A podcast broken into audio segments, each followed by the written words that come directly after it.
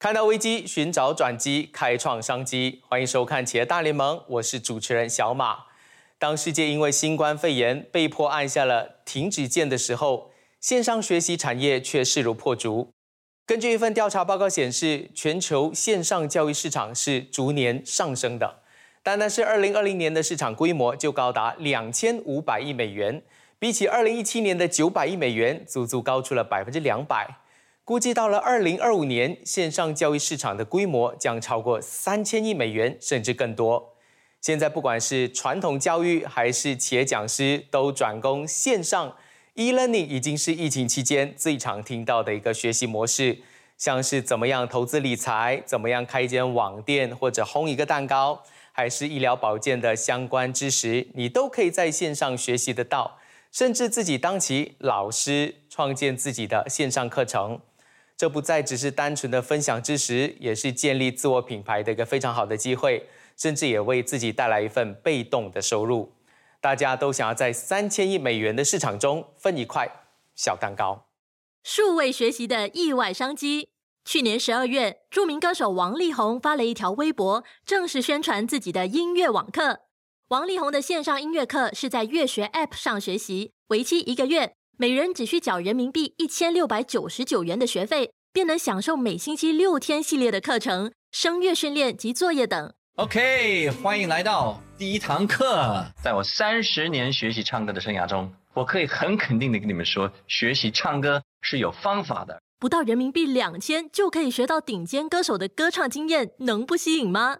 首学期就有两万多人报名参加。如果每个人学费以一千六百九十九元来计算，一个月的收入就超过人民币三千三百万。这一场疫情已经悄悄在改变我们的学习方式。原来只是传统教育辅助手段的线上教学方式，顿时有了爆炸性的成长。它不再局限于学校的科目，你可以将自己的知识或专业，同整规划成一套有系统的课程，放在线上课程的平台去销售，又或者自己开发架设网页销售课程。像是投资理财、健身、化妆、烹饪、学唱歌，都可以制作成线上课程。一场一年半的疫情，让许多人多了宅在家的时间，而脑筋快的人早已借此拓展出了一门新的事业。今天在现场跟我们一起讨论线上教育的，我相信他手上有操作过不少线上教育平台的众筹哦。有 MyStarter 的创办人有文斌，文斌你好。哎，小马好，大家好。那今天呢，我们也因为疫情的关系呢，也在外州连线哦。我们有新生代线上的讲堂创办人李秀忠，秀忠你好，嗨，大家好，主持人好。那接下来还有两位年轻的企业家，也是在创办线上教育，小有成就。我们有 My Weekend Plan 的联合创始人有陈德伟，Brian，Brian 你好，哎，主持人好，大家好。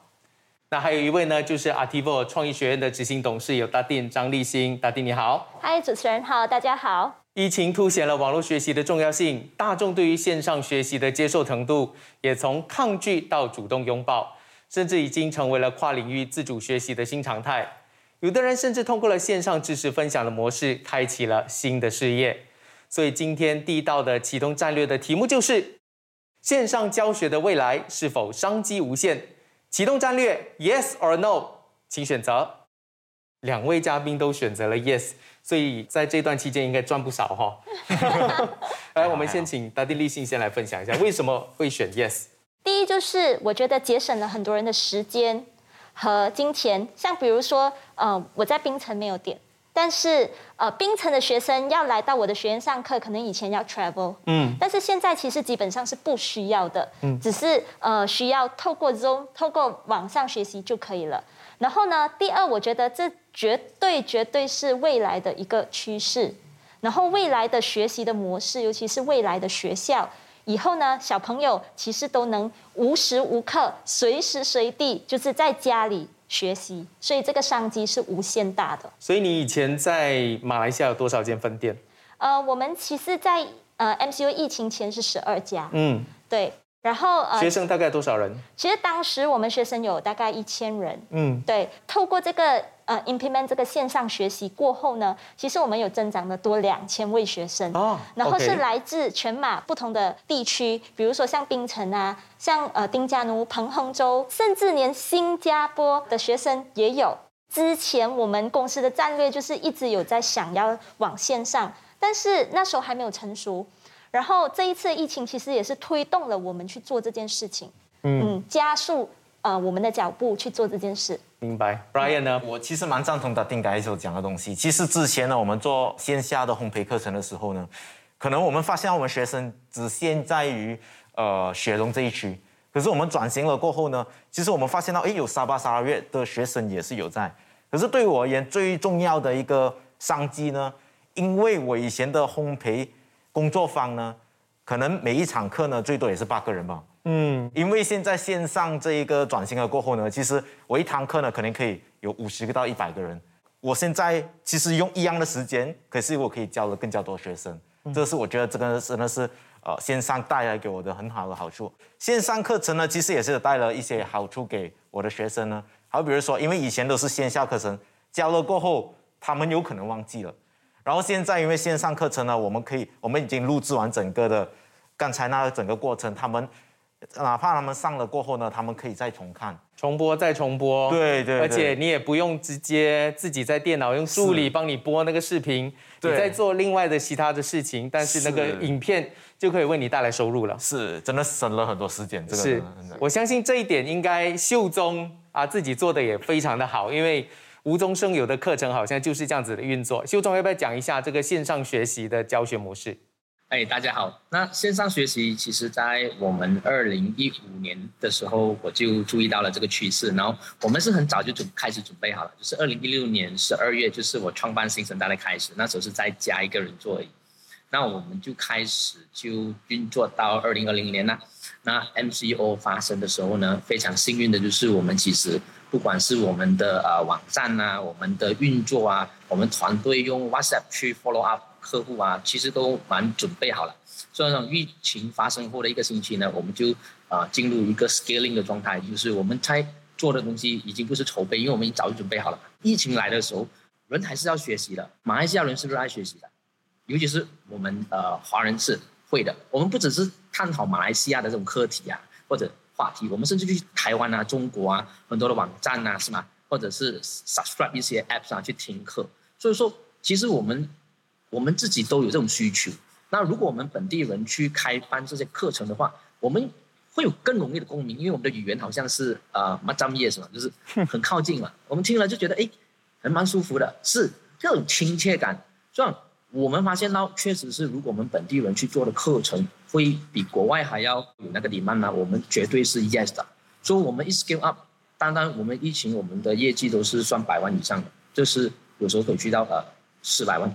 一个月，可是如果真的哪一天我们这个可能 COVID-19 不见了，世界又恢复正常，你觉得你现在的那个可能几百万的收入还会继续有吗？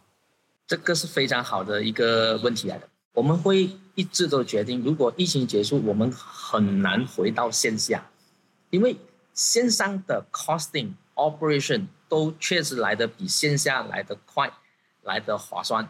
那我们会走线下吗？会，我个人还觉得 offline 还是有它的价值所在，但是它的作用在于互动。那线上扮演的角色就是宣传，它的宣传，它的沟通。比如我们呃，如果你做线上课程，一定是要去招生的，对不对？我们会发现到线上招生的这种的模式会来的比线下强的很多，而且是用数据来去解释这一切的。说我们个人，如果我们的经验来说，如果 MCO 之后的话，我们还是会坚持线上，然后我们预计。当然是呃，线上还是依然非常的好。文斌，你刚刚听到了，像是 Brian 还有 Dadin 也分享得到了他们的一个整个商业模式，然后也听秀宗这样子来做自己的一个商业模式的一个调整。你怎么看待这样子的一个商业模式的调整？这个线上教育为什么会突然 boom 这样子就出来了？呃，线上教育不是现在才发生的啦，它已经是存在了。啊，比如说我们讲线上教育或者线上学习，最早你在 YouTube 上面其实有大量，它是一个最大的课室了啊。是，你要学什么，其实 YouTube 都提供你哦。不只有 YouTube 啊，我们知道中国还有各种各样，只要是视频的网站很多。然后回到商业模式，我觉得整个疫情加速了非常多的东西了。网络学习这一块特别鲜明啊。然后所谓的加速，它其实是一个板块的转移，也就是说，我们来看它整体的总量。原来线下学习的钱移动到了线上学习，所以就造就了线上学习的这些商家们有了这个契机。然而，并不是所有人都抓得到的啊。像我们刚刚说，秀中聊到说他们已经有准备，所以是我们常说是给准备好的人嘛啊。所以这个契机来的时候，大家抓到了以后，那整块饼会不会变大呢？就要透过所有线上学习提供这个服务的商家们一起的投入跟努力，才有机会。这个契机来了以后，如果服务没做好，就像刚刚我觉得小马说的，哎，疫情过了会不会大家回到线下？如果你线上服务没做好，大家就回去。如果你做好了，他觉得那我干嘛回线下哦？所以他可能就会留在线上。这当然是要透过整个市场的努力哦。假设这个呃线上学习的商机持续会发生的话，那我觉得所有的业者就非常的重要哦。怎么样把这个服务做好？在遇到疫情之前，MCO 对你们原本的生意最大的影响是什么？就是疫情冲击的时候呢，其实我们根本就是零收入，因为我们是烘焙课程嘛。然后学生一定是要来我们的工作坊才可以学习。就那时候我们整个全国都在封锁着，我们其实有真的是在那一天，其实真的是慌张。嗯，哎，不过呢，我们就即刻拿回去我们之前所做的 plan，哎，就讲，哎，我们真的是要去做开启我们的线上课程，因为我们之前呢，我们有教过两千多个学生嘛，我们有先做一个调查先，他们在那时候呢有没有兴趣？学烘焙课程，我们看到了数据过后呢，他们其实都很想要去学习。他这些数据呢，也给了我们一些信心度啊。然后还有就是第二方面呢，就是事实也证明了，在去年的四月份的五月份的话，如果你经过一些烘焙原料店的话呢，你看到很多人排长龙，真的在那时候排长龙，就是因为了什么？为了买一些原料，因为大家要直播做蛋糕给其他自己的朋友家人看。要代表自己还过得还不错，是是是是是是是，所以我就觉得觉得这个整个好像文斌大哥讲了，整个环境都在变了，整个板块在变，所以我们觉得我们在做这是对的事情。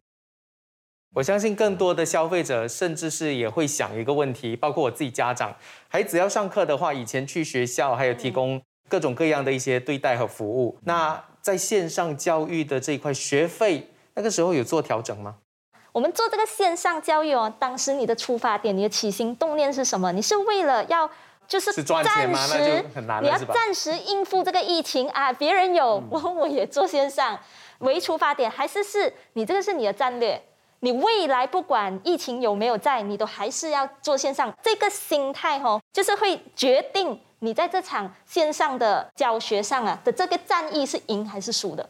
所以当时我们一开始的时候，我们那两个星期，我们都是在做免费的引流哦。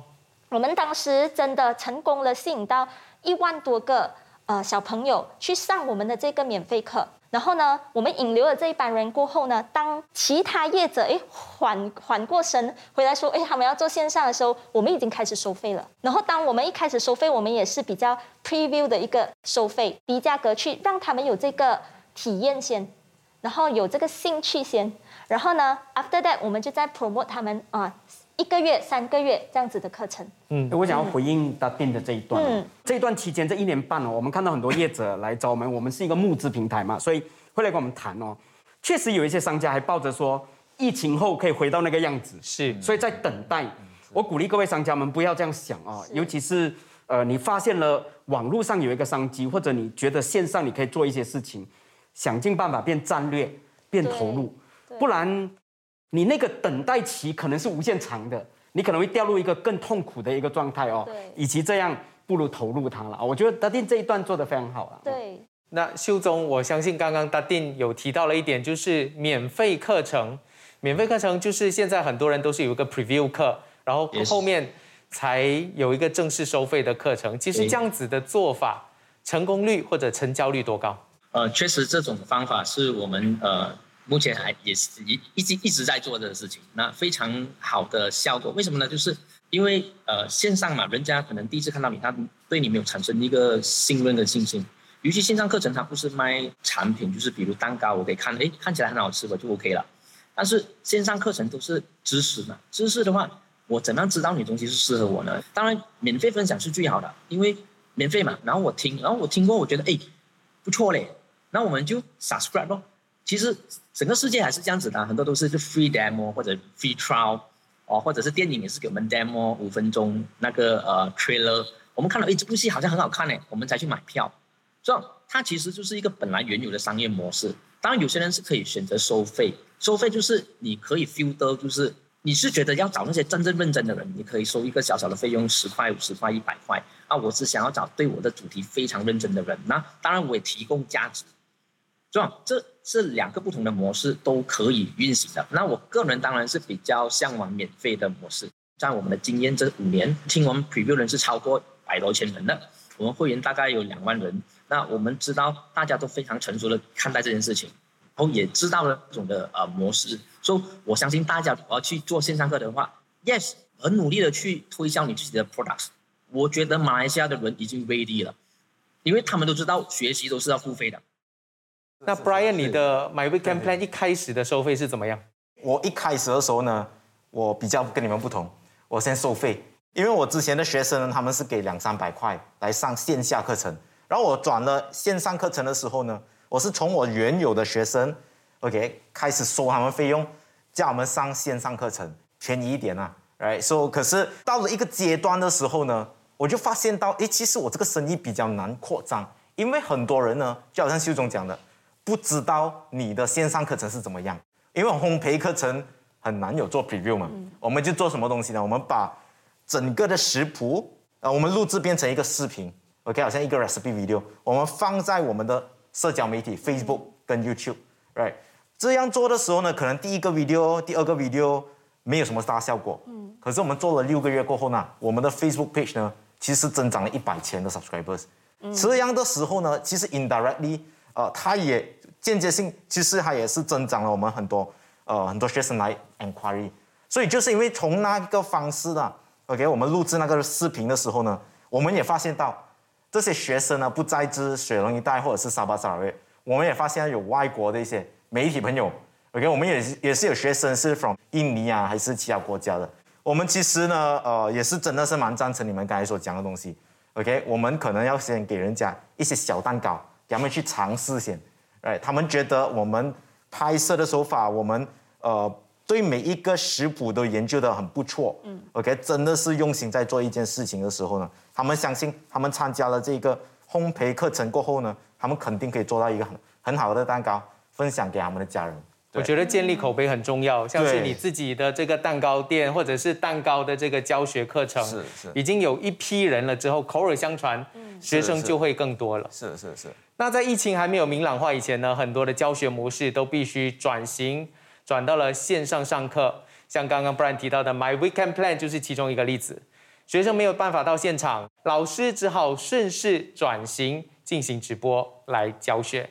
当外部环境突然改变，我们原先熟悉的模式突然失灵了，企业要怎么样借力使力，让危机变成转机？线上教学的意外求生术，疫情影响了实体课程。My Weekend Plan 烘焙工作坊无法正常授课，原先熟悉的模式突然失灵，Brian 只好顺势转型，通过直播及视频教学搭建烘焙线上课程模式。为了让线上学习的氛围更加方便简单，他们也为学生提供烘焙所需的材料。记得有一天我们要送差不多六十个 packaging 一天，然后我们的疏忽我们就用了。一个 driver 说他是从早上送送送送到下午还没有送到完，我们就很奇怪，因为我们之前有算过应该可以了，可是因为当天呢是下大雨，到了晚上十点呢，有一些学生还告诉我还没有收到，我就打电话给 driver，他讲还在送，这还有十多包。到另外一天呢，一送到客户那边呢，那个材料已经坏了。因为晚上的时候他没有放进冰橱里面，从中呢，我们其实学到很多，我们也了解到，其实运输对于一间整间的整个产业链来讲是很重要的。因为没有了时间、地点的限制，而且可以反复观看，让 My Weekend Plan 的烘焙线上课程开始大受欢迎。Then the best part is that you can see your end products, and after that share to your your friend, your families. 线下转线上，从直播教学到视频教学。影片画面、画质、收音、灯光都会影响学生上课的感受。新手从零开始，影片制作成了他们最大的挑战。要拍摄一个好的视频或者是好的直播呢，其实需要的是两个点，一个就是好的摄影机，第二就是好的灯光。那时候我们都是从零开始在学习，选一个好的摄影师，我们就去上网去学。灯光呢，就是让我们最头痛的那个 part。导致我们其实用了一个月时间去摸索，都还没有呈现到最好的一个视频。那我们怎样去解决呢？我们还是找比较有经验的一个摄影团队，让他们来教导我们，培训我们的自己的团队。所以我觉得这个是当我们开始新的一个东西的时候，毕竟要经过的路了。网络之大，线上课程如此竞争，吸睛的影片可以留住粉丝的视线，社群软体是宣传最快速的手法。做好口碑，能让学生一眼就看见你。其实，在做这个方面的时候，我们一直在学习，所以我们先从国外学习。所以呢，你看到现在 My Weekend Plan，我们有的一些视频呢，其实是已经经历了无数个小时，熬夜都要熬到一个好的一个视频出来。我们从国外看到的不一定我们自己可以做得到，参考的确只是一个参考。也是要看回去马来西亚我们的学生他们想要是什么东西，所以我们都一直在用这数据分析。每一个影片上载了过后呢，一个月过后我们再看它效果，然后我们再去做一个更加好的决定。就这样，My Weekend Plan 的面子书粉丝人数在一年间从一万六千人暴增到十六万人，平均每个视频也有数万人以上的点击，公司业绩更胜一前。因为疫情，他们被逼转型，却意外看到线上教学的无限机遇与可能。现在线上教育市场正在快速扩张，我们又该如何在新常态下抓住无限商机呢？网络教学现在更重要的是，你透过影片来进行互动。透过影片的分享呢，粉丝和老师就直接可以来聊天互动。粉丝页的追踪人数和分享次数背后的玄机，正是商机所在。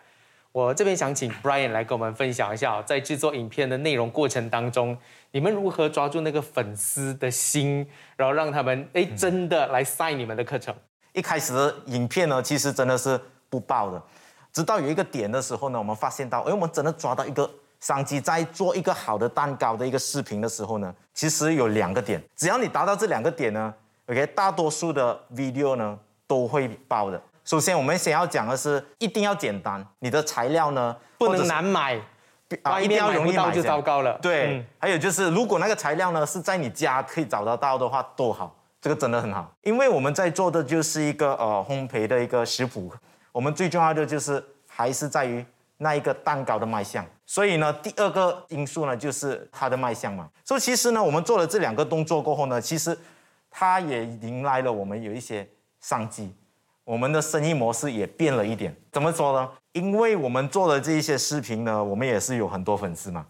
然后呢，有一些食品的工厂，好比如说它是咖啡呀，或者是姜糖，或者是 dairy，那些工厂呢，就可能他们给我们一些广告费，他就叫我们的厨师呢，怎么样把他们的产品做成一个食谱，好比如说 dairy。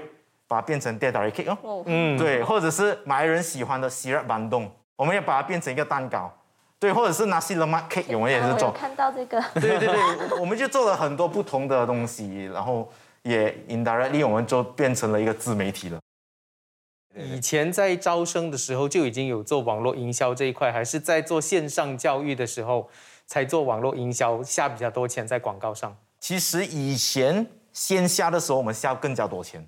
哦，因为我们线上的时候呢，我们根本不花很多钱，因为我们做了很多免费的这些录制视频。因为这些免费的录制视频呢，让更加多粉丝，我一旦我们一出了新的食谱视频的时候，他们就跟着我们，跟着我们。我刚刚注意到秀宗在 Brian 提到说他花了很多的钱 在打广告，你在那边频频点头。其实你在这段时间花在像是 Facebook、Insta 的这些广告费，应该也不少吧？是的，但当然，呃，我们有分成花广告费跟不花广告费的，包括呃，比如我们无中生有的呃旗下的会员，就很多做线上课程。我们当然看到我们的数据是，呃，你看到我们就是呃一一个月几个迷人的成交，是我的数据而已。我们很多会员都做的非常的杰出。那当然我可以提出几个例子，他们也有花免费的广告费，零广告费的话，但是他们可以成交一个月可能两百千、三百千。这些行业，比如说是教家里面运动瘦身的。这种东西在 MCO 期间是 这些 gym 的教练应该是不能在 gym 去做教学嘛，他们就转上线上，诶，做的非常的杰出了。他们就 create 这种的 content 啊，免费的，啊，家里叫你做什么打巴打啊，还是怎样软纸啊，啊，就很多人就会 follow。当你吸引免费的的的那些内容出去的时候，人会问你的，因为我们有做很多行业嘛，像新生代我们做很多的 topics 嘛，他们会问的，啊，老师你有什么课程可以要卖我吗？有什么东西我可以报名学吗？其实是市场已经主动教你说，你可以教我吗？我要给钱。那有些东西我们说，哦，我们都没有。那我们知道，哦，原来这个东西有 demand 了。OK，快点去找一些相关行业老师去开发的课程。在这个看这个节目的人，其实有很多行业是 OK ready to 你们用这样方式去销售的。而且，如果你关注到新生代，所有老师不是所谓的呃什么明星导师哦，是普通人哦，就是他有他是个某个方面的达人，他们把那东西放去 online，有人买吗？答案是一百八千有的，不是说你是。讲师或者是网红，或者是很出名的人，或者是艺人，像王力宏这样，你才可以去做。不是的，我们看到任何一个人，只要你愿意分享，人家 willing to pay you。我觉得是解决痛点，像是 SME 做生意的时候，大部分的时间都是在解决别人的痛点，像是打定要解决那些家长们如何安排好那些小朋友的时间。一开始的时候，其实你要看我们的这个行业哈。对我来讲，呃，我们的顾客群，我们的用户其实是学生小朋友，是。然后，但是买单的是家长，小朋友不会上网去看我要上这个绘画课的，然后是家长去看的，所以我们一定要去想那个给钱的人，我们要解决他什么问题。然后第一次我们就开始 MCO 一点零的时候，我们就是免费课的时候，我们就是呃录制影片嘛，然后我们就在录制的时候，我们一次过就是录制。呃，可能十支影片，嗯，然后就可以呃每一天发送给我们的家长，解决他们的问题先，就是至少小朋友一些东西做，停课不停学嘛，嗯，然后接下来第二个动作的时候，我们就开始培训老师对电脑说话，然后我们有设计一些小游戏，家长在忙的时候，可能做烘焙的时候，或者是在煮饭的时候，这些小游戏是可以 entertain 他的孩子的，嗯，我们解决了他的问题，是，然后再接下来。三点零的时候，我们就想，嗯，我们就是一定要把材料送到家长的面前，因为他不需要去准备任何的材料。然后呢，同时 Zoom 教学怎样 Zoom 教学，然后从 slide 上面，我们要做到，呃，就是非常的有互动性，然后非常的吸引小朋友，然后有 animation，然后我们也 send 那个 material 的时候，我们也有 send 一个小册子给他们，就是在家哈，你可以简笔画。啊，你可以随时随地也可以画，所以其实基本上我们就解决了家长的这个问题。所以两位都是透过 Zoom，还有包括秀总的自己应该也是透过 Zoom 这样子来教学，对吧？是是是，对。其实像文斌大哥，我们马来西亚好像一般上认知做线上教学就应该有一个老师坐在 Zoom 的镜头面前，然后面对这样子的一些学生，然后来跟他们互动。其实线上教学的模式应该不单单只是这一种吧？对。线上教学其实，呃，当然，如果你广义的来看，非常多种了啊。市场上最早出现的，包括其实最多人学的是从 programming language 开始啊，那是一个机器人的学习。所以你只要上像 Codecademy 这一类的网站，你学习的过程根本没有一个人，从头到尾都是你打一打字，它就回应你；打一打字，它就回应你。所以你如果很快掌握一个 HTML 怎么写，PHP 怎么写啊，那种机器人的学习，其实边际成本是零啊。它多一万个人还是一百万个人学，它成本是一样的，所以它可以把成本压得很低，让更多的人可以去学习哦。这是其中一种在我们人类社会当中很早出现的一种学习模式哦。再下来有一种是预录好的影片，像刚刚几位都有聊到预录好的影片一样，我编辑成本是零啊。我录了一次之后，一万个人学跟一百万个人学成本也一样啊。那第三种就有成本了，这个成本就比较重，就是每一次都有一个老师特定来学习哦。除了这三种模式。往下你会看到 VR，你也会看到 AR 这种模式也陆续会出现。其实 AR 跟 VR 已经在三五年前已经普遍了啦。比如说我套了 VR 以后，我要学英文，你知道我们要学英文最难的地方在哪里？是因为没有那个环境。是 VR 一套上来之后，我就在那个环境里面了。我要买麦当劳啊，那个模拟的环境，我只能用英文跟对方来对话。所以这种学习历史，哦我把它回到。二次大战的那个场景，我可以透过一个 VR 来看到战争的实况啊，这些都是下一个阶段我们可以看到，不只是线上学习，而且会有更多互动的学习哦。从去年开始哦，有很多的朋友们都会聊说，这一年半下来哦，这 pandemic 会带来什么经济？其中一个很多人很喜欢聊的叫宅经济。宅经济里面有非常多可以做的事情哦。我觉得我可以给 Brian 一个很有趣的想法。我觉得刚刚大电有聊到，你想想看哦，其实在美国有一个网站，他在还没有宅这个事情发生之前，pandemic 之前，他们其实也是一个学习的概念，可是他从来不透过学习，就是你看了一个 video，所以我就付费给你，不是，它背后的模式是什么？我每一天都告诉你烘焙可以怎么烘。你每一次看都觉得哇，这个很简单呢，我只要弄一弄就弄出来。可是你怎么弄都弄不出来。我们不看很多影片，好像可以，其实是不行的啊。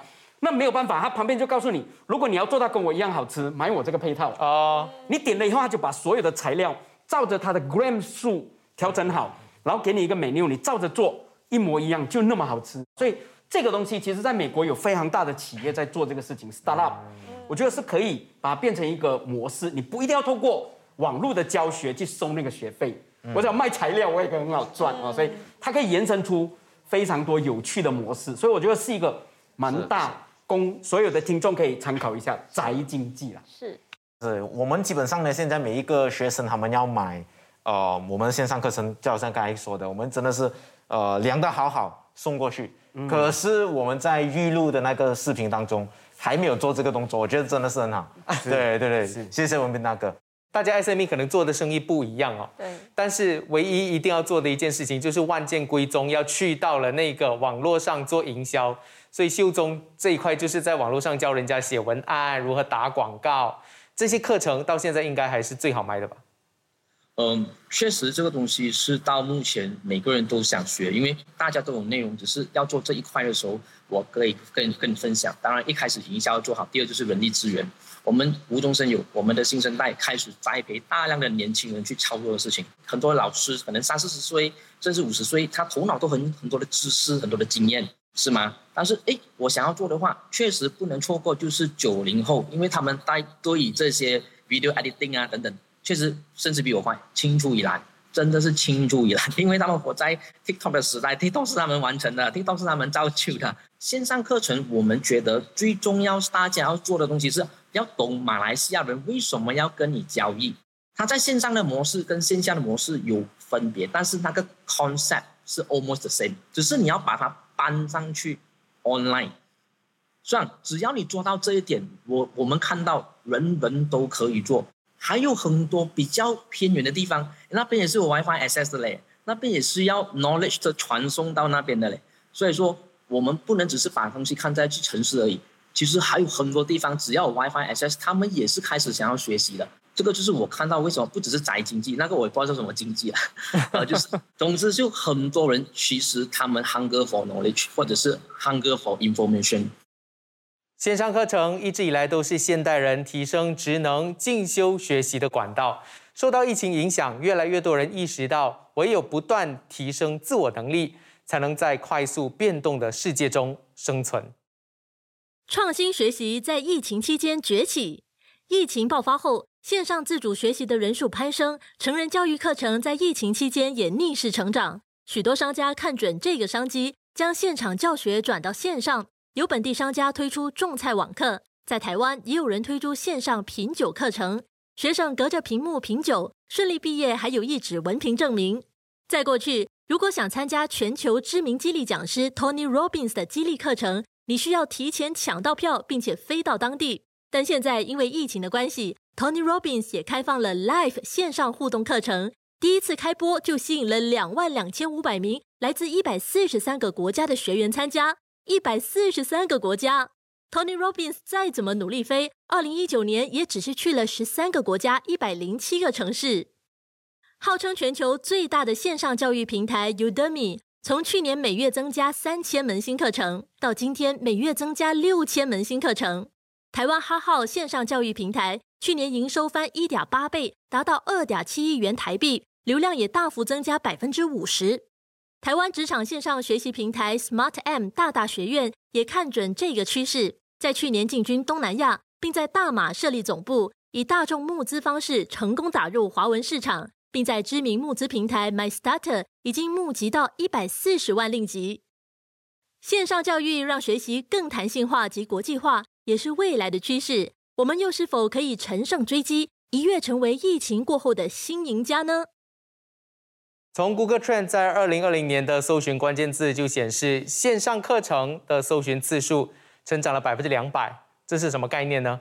就是大众对于线上学习的接受程度越来越高，需求也随之提升。疫情不但凸显了网络学习的重要性，也加速了知识产业的发展。马来西亚在线上教育的这一块呢，起步是肯定比其他国家要慢的。但如果不是因为疫情，对于学习，大家的选择还是传统的教育方式。线上教学真的只是一个因为疫情被逼操作的平台，还是可以成为长久的创意模式呢？疫情过后，线上学习的趋势会不会就这样不见了呢？下一道的启动战略的题目就是：疫情后线上教学是否会成为主流？启动战略，Yes or No，请选择。哦，一个是 Yes，然后 Brian 是介于 Yes or No 之间。为什么会觉得这个产业？你觉得在疫情过后，它还有很多不确定性？因为是介于不是整个大环境，是介于在烘焙这一方面。其实，因为我相信呢，其实还是蛮多人呢。也比较喜欢，可能他要面对面。对对对，有些是真的是要面对面，因为在烘焙呢，其实很多学生来就是因为他们想要有温馨的感觉，有家的感觉，他们想要这个氛围呢，就是让他们喜欢上这个烘焙，这是一个点。好，比如说文斌大哥刚才讲的，到那个点，可能每个人那时候每个人都 OK with VR，就代表他在家里面呢，他带上这一个东西呢。整个画面就变成了一个很温馨的一个烘焙工作坊，然后有很多人，然后就真的是教导你这个东西。所所以呢，我是觉得，呃，它是可能是在中间这一个这一趴了。的丁立新是选择了 yes，是它未来肯定会是一个主流。你想一下，未来的十年、二十年，我相信可能学校未来的学校已经没有 fixed 的 timetable 了。小朋友其实可能会有更有的自主权去选择我喜欢上什么 elective class，然后呢，去学校就是主要培训他们一些非智力的智能，就是比如说啊耐心啊，跟朋友交流啊，跟朋友讨论怎样一起解决问题啊。但是如果在线上的话，就会是比较多智力上的培养。他在家里可以一直重复的学习的，然后去学校是分享学习的体验。分享学习的一个经验，所以其实未来这肯定线上对我来说一定会是主流。那文明大哥，你观察到说线上教育在疫情过后，它会变成什么样的模样呢？人类是一种透过资讯来学习知识的一种动物嘛，哦，所以只要能够有一个科技让我最有效学习，比如说我要把过去历史啊。人类的这两千年历史，如果你让我三分钟就学完，跟让三年学完，我会选择三分钟。啊，用这个概念，你就会知道，这个一定会变成主流。这个网络的学习，因为人类对这件事情是渴望的，人类对这件事情是想要的啊。然后秀忠你自己有没有观察到？因为你二零一六年就已经开始线上课程，你自己会不会看到说，如果真的在疫情之后，整个线上学习的整个环境会变成什么样呢？在马来西亚，我们开始这个线上呃教学的时候，其他国家已经做得很好。在马来西亚也有很多公司，它是做英文的课程推向全世界的，就做得非常的杰出。我个人看法就是，MCU 加快了我们马来西亚这个产业的蓬勃的发展。其实你如果你去 Google 去 search 这种这种线上课程。我二零二六、二零二六、二零一七，我在做一些简单的 market survey 的时候，大家都很认同的，都是意义神。只是马来西亚那时候我们没有明确的在做这件事情，那我们就刚开始。那疫情加快了这个速度。当然，我们从我们过去的去年，因为我们的 MCO，我们确实有复苏过嘛，就开，然后又关又开，确实它数据就上上下下，上上下下，它有缓和，它有缓和。那我们的结论确实就是线上跟线下它。真的需要结合，我们可能到时候我们会采纳的方法就是，营销依然是线上，因为我们都 test 到线上的营销的力量非常的大，然后它是 first layer 的，然后线下是属于 second layer，当然有些烘焙或者是啊小朋友，我们需要现场的互动，或者包括我们做生意企业，我也有时候想要去 hotel 跟企业家交流。当它结合起来的时候，会产生一个呃很完美或者是比较完善的商业模式。